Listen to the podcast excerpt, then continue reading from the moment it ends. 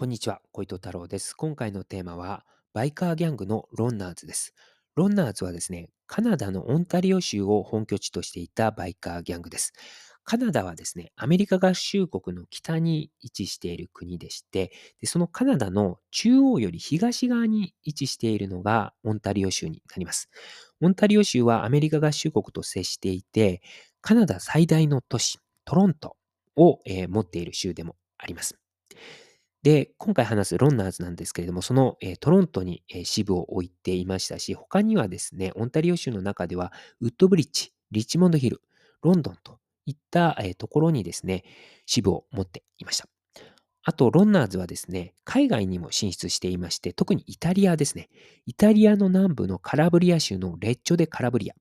でシチリア島のブローロ・メッシーナですね。あとはカンパニア州のナポリといったところにですね、支部を持っていました。でなぜロンナーズがイタリアに支部を持っていたのかということになるんですけれども、イタリア系アウトロー組織、マフィアの構成員の甥いとかですね、息子といった人たちがですね、ロンナーズに、ま、多くいたんですね。なので、ロンナーズの中にはですね、ま、イタリア系の人たちがいたということで、ま、そういった関係から、ロンナーズはイタリアに支部を持つように至ったんじゃないのかなというふうに推測します。で、イタリアの他にはですね、ポルトガルにも、えー、ロンナーズは支部を持っていました。で、ポルトガルのアゾレス諸島に、えー、ロンナーズは支部を持っていました。で、ロンナーズはですね、独立団体として活動していたんですけれども、2000年になってですね、ロンナーズの本拠地であるえオンタリオ州の勢力の多くがですね、大手バイカーギャングのヘルズエンジェルスに移籍してしまいます。で、中にはですね、えオンタリオ州勢の中にはですね、ヘルズエンジェルスの方には行かず、えこれまた大手バイカーギャングのバンディドスの方に移籍する人たちもいました。まあ、あの、大きく、えー、大局的に見ればですね、独立団体として活動してきたロンナーズの、えー、オンタリオ州の勢力の、まあ、多くがですね、大手バイカーギャングに吸収されてしまったということになります。まあ、こういった例はですね、バイカーギャングの世界では、まあ、よくあることですね。ね。で、えーヘルズエンジェルス、えー、バンディドスともにですね、アメリカ合衆国系の、えー、バイカーギャングになります。で、ロンナーズのこのオンタリオ州勢なんですけれども、実はですね、1990年代後半、2000年の、まあ、少し前ですね。その1990年代後半にですね、すでにヘルズエンジェルスからですね、圧力をかけられていました。で、その時はですね、まあ、圧力かけられていたんですけれども、まあ、反対していました。まあ、ところが結局、えー、2000年になって、まあ、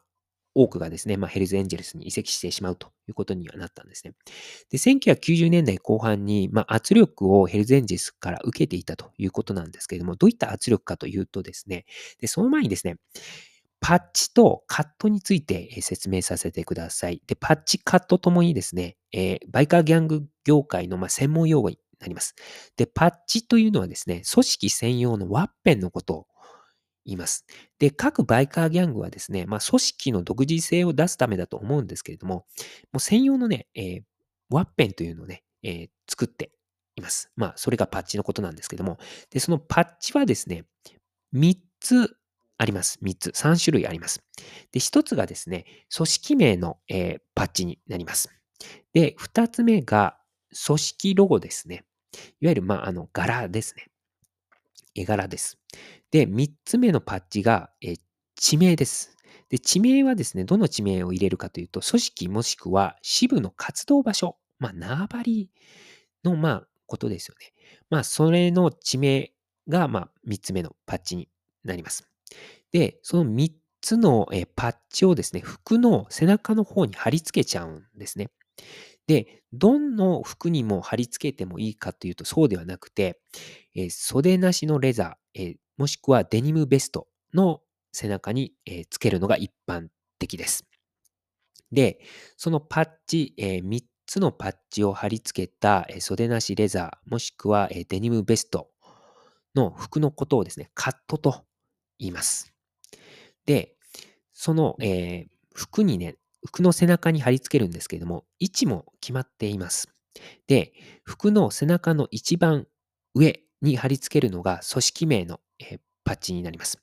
で、その下、真ん中部分に貼り付けるのが、え組織ロゴですね。で、一番下に貼り付けるのが地名のパッチになります。で、一番上から言うと、えー組織名、組織ロゴ、地名という順にま貼り付けていくということです。で、その、え